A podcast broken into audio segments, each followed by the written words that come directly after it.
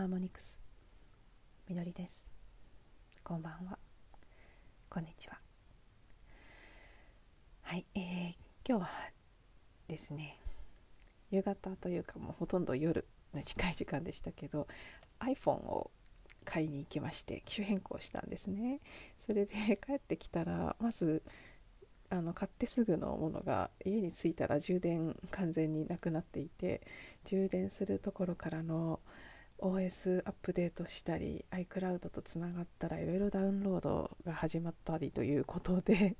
まだあのー、ね iCloud にバックアップしていた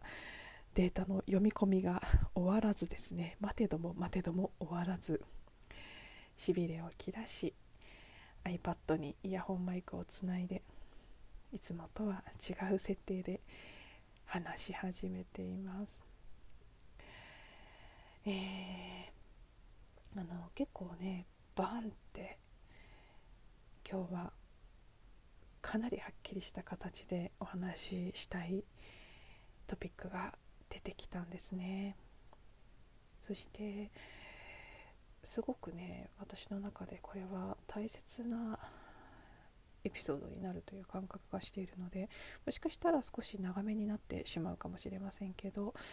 よろしければ最後までお付き合いいただけたら幸いです。あのまずいろいろ結構多岐にわたる何て言うんでしょうねこう規模感の大きなテーマなのでうまくお話しできるか不安なとこもあるんですけど朝見ていたワイドショーで一つこう結構強く感じたことがあってそのことからは朝一日がねなんとなくそのテーマは浮かび上がっていたんですけど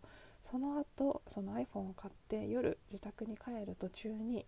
起きたちょっとした出来事をきっかけに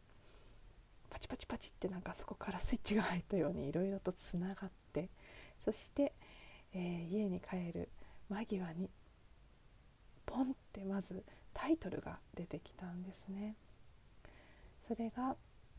えー、世界の覇者が変わるという言葉が出てきたんです。なのでえー、ちょっと朝の出来事そして帰り際に体験したことそこから自分に本当に降り注ぐどこかからね舞い込んでくるかのようにどんどん浮かんできた気づきや感覚。そしてその後、えー、実はこのね音声録音し始める直前に大きなヒーリングというかクリーニングというかね記憶の消去が起きたのでそこまで含めてお話ししていきたいと思います。まず朝何を強く感じたかっていうと 一言で言うとですねイギリスとアメリカいわゆるアングロサクソンの文化圏というかね人種の社会国への激しい憤りを感じたんです。あの人たちが今やっている印象操作は目に余るっていう言葉が出てきて。うん。そうなんですよ。印象操作っていう言葉がはっきりと。うん。浮かんでそれが自分の感覚としてはねすごくしっくりきていたんですね。何かっていうと,、えーとままずねどんなニュースを見たかニュースっていうかどんな報道を見たかっていうと、えー、そのイギリスアメリカは今マスク全面解除っていうんですかね。マスクしなくていいということを全面的に進めている。一方でワクチン接種は進んでいるけれどもマスク着用義務が再開したイスラエル。それからワクチン接種がまだあまり進んでいなくって感染拡大している韓国や日本。今日そのえっ、ー、とうん8チャンネルだったかな。見ていた番組ではその5カ国ですねイギリスアメリカイスラエル韓国日本というのを比較してその明暗を分けたのは何なのかっていうことを取り扱っていたあのコーナーだったんです。であのまあ、イギリスアメリカはね感染者数はかなり今でも日本なんかよりはるかに多いですけどもう感染者数で見るのをやめたと。あのワクチン接種がある程度進んだので感染者数だけを指標にするのではなく重症者とか死者の数の方をより優先的に見ていくんだということで特にイギリスは感染者はかなりの数だと思いますけど今でも。でもマスクは完全に撤廃したということで連日サッカーのね選手権であったりウィンブルドンであったりうん何万人って会場に入ってマスクなしでみんなが大騒ぎしている様子テレビで報道されています。アメリカもあの昨日大谷選手が出たオールスターの試合とかその前のホームランダービーとかそういった場面でも、うんね、ぎゅうぎゅう詰めで観客が入っていてそして誰もマスクをしていないという様子がいう様子がね連日テレビで報道されていますし今あの独立記念日のシーズンということで、えー、今日もその独立記念日を祝う人たちが街中にマスクをせず出てきて公園なんかでいろいろ楽しい時間を過ごしている。そしてそれをあの取材された人たちが喜んでいるっていうシーンが流れていた一方でねイスラエルなんかはデルタ株のせいで、えー、再び感染が拡大して感染者が増えてるっていう意味ではイギリスアメリカも同じ状況ではあるんですけど、まあ、その国の方針としてイスラエルは再度屋内はマスクの義務化を始めて韓国もかなり厳しい規制を再開し始めている。日本は東京がまた緊急事態宣言になっているという状況ですね。でそれの比較を出して今日私にとって新鮮だったのはあやぜひそれ出してほしいってずっと思ってたんですけどその5カ国のまず感染者数の推移を折れ線グラフにしたものを出してそのグラフを見るとお日本とか韓国なんてグラフから消えちゃうんじゃないかっていうぐらいその他国のね数が大きいのでそれと同じグラフ上に載せると底辺をね地を這うようなわずかな見えるか見えないかみたいな線になるんですよね。まあ、1回ぐらいぴょこっとちょっと山が上がってますけどそれでもイギリスアメリカイスラエルなんかを超えることは決してないわけですよ。超えないどころか全然比べ物にならない数なんですよね。感染者もそうですし重症者とか死者ちょっと数だったか率だったかはっきりそこら辺はあまりガン見はしてなかったので 細かいところはわからないんですけどそちらのグラフですね。重症者か死亡者かどっちかのグラフを次に出していてそれも日本なんて本当もうそのグラフの中にないように見えるぐらいの地を這う数字韓国もです。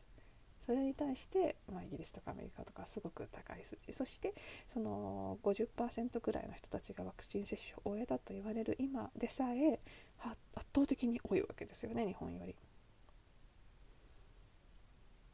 で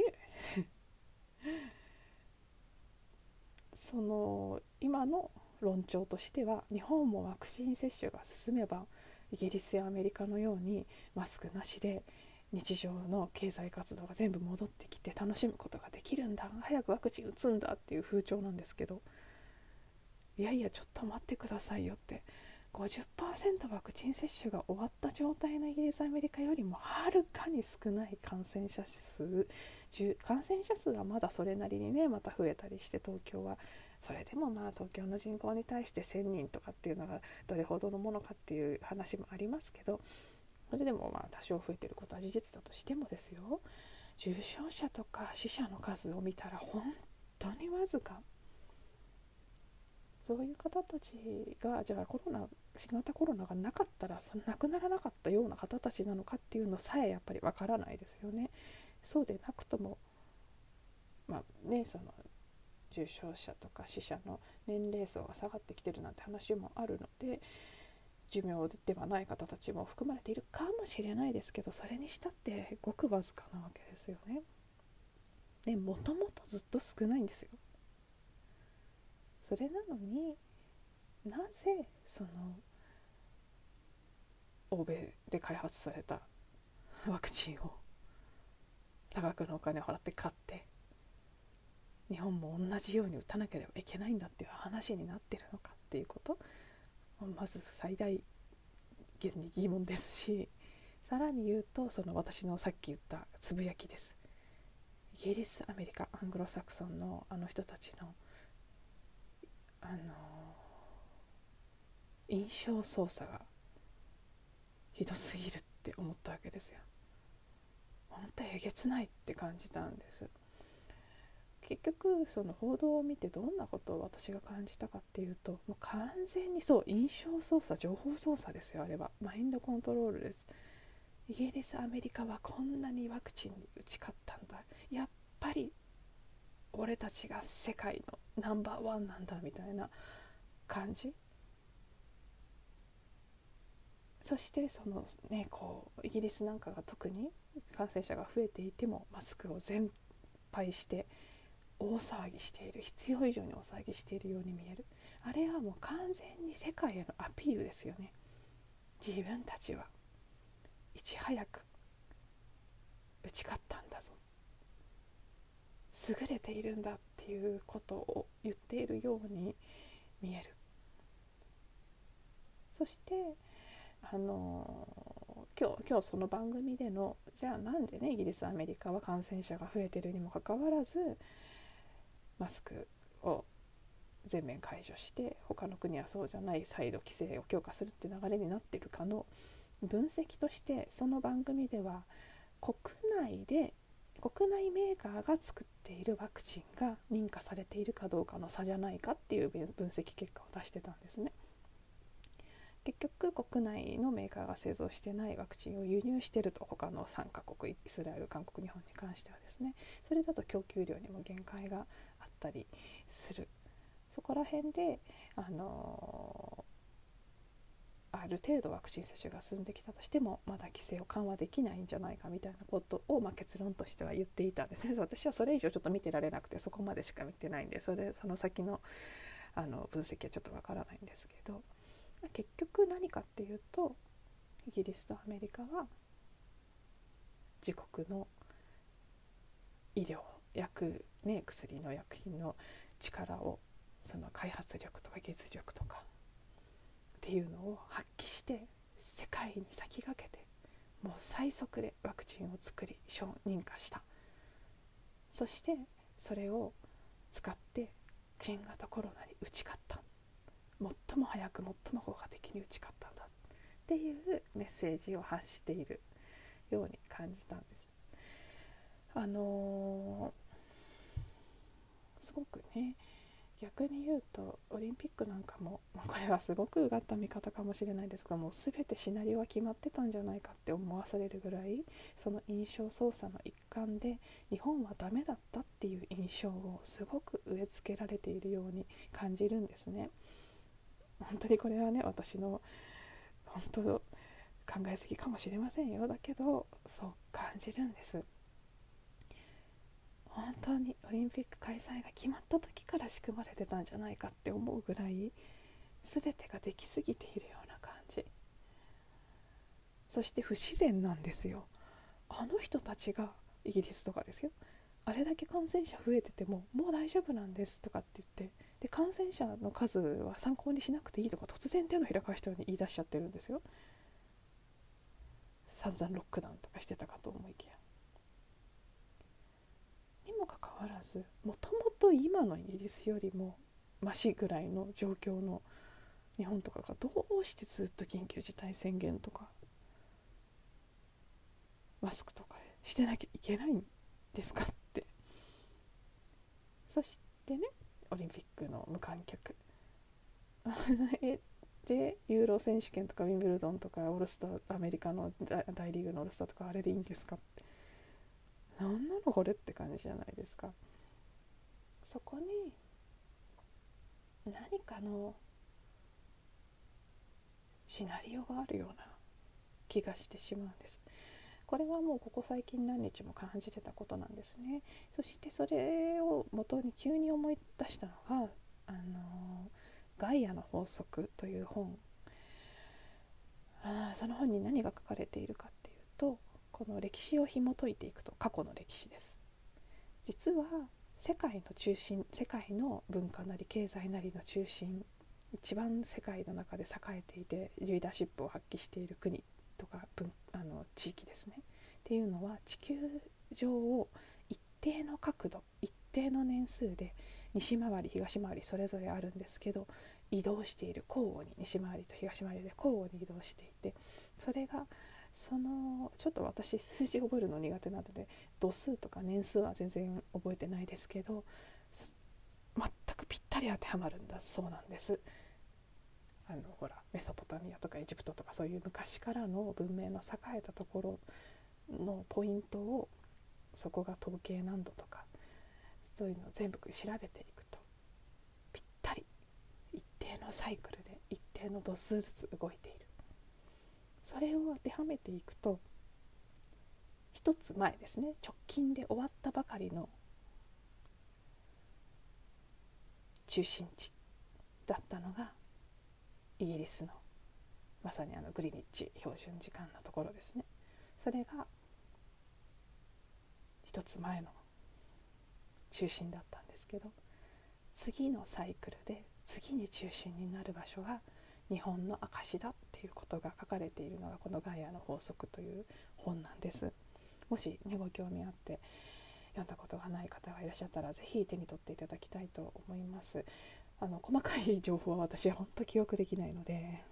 あれなんですけど私ねガイアの法則は2の方が好きで2は結構覚えちゃうぐらい読んでる箇所もあるんですけど1はそういうこう情報系は苦手なので少し。あの斜め目斜め読みででも結論が分かれば十分だと思うので1に関してはね。あの何年からがその日本だったか。えー、っとあはっきり覚えてませんけどと言いましたが確かあの阪神・淡路大震災の年だったと思います。だからあれがまさに淡路にその中心が移った。エネルギー的な中心ということだと思いますけどね。瞬間じゃないかっていうこともまた書かれていたと思います。これからだからそのガイアの法則の理論が当たっているとすればです。新しい時代の世界の中心を担うのは日本なんです。それがあの私もねあの自分で角度を測ってみたわけじゃないので本当に正しいかどうかとかは分かりませんけどでもそんな正しくないこと本にしてないとは思うのでもしそうだとしたらですよそんな数字を割り出せば分かるようなことを優秀な知能やいくらでも研究できるお金を持っている今世界を牛耳っているトップの人たちが知らないわけはないんですよ。フリーメイソンとかイルミナティとか DS とかいろんな呼び方をされてますけど中心はアングロサクソンイギリスおよびイギリスから移民した人たちが作ったアメリカなんですね中心は。でそれは一つ前の中心の人たちの中心なんですけどなんかその情報操作意識操作を見ていると日本に中心が移ってしまうことを知っている既得権を持ってる今まだ社会の物質的な社会では権威の立場にいる陰で全てをコントロールしてる人たちがなんとか意識操作情報操作を使って日本にそのリーダーシップを奪われまいとしてこれから先も世界のナンバーワンは自分たちなんだ。ってすごくなんかね訴えてそして医療とかワクチンなり何なりそういったものの力を使ってそのコントロール支配これまでの既得権っていうのを維持しようとしている試みのような気がしてしまうんです。でそれですごい憤りを感じたっていうのが朝の出来事だったんですね。もう本当にひどい印象操作だよって思って。私にはそうとしか見えない。感じたのが最初でした。もうこれで20分になっちゃってねちょっと1話では終わりそうもありませんね。えー、っとそうですね。ちょっとここら辺で1回切って思い切って2話体制にしてしまおうかなと思います。なのでまだ全然本題に入っていない感じがしますが、えー、一旦ここで区切らせていただきます。そしてね続きはまた明日ということで、えー、また来ていただけたら幸いです。で、まあ、私はこのまま続きを取り続けます。ではまた次のエピソードでお会いしましょう。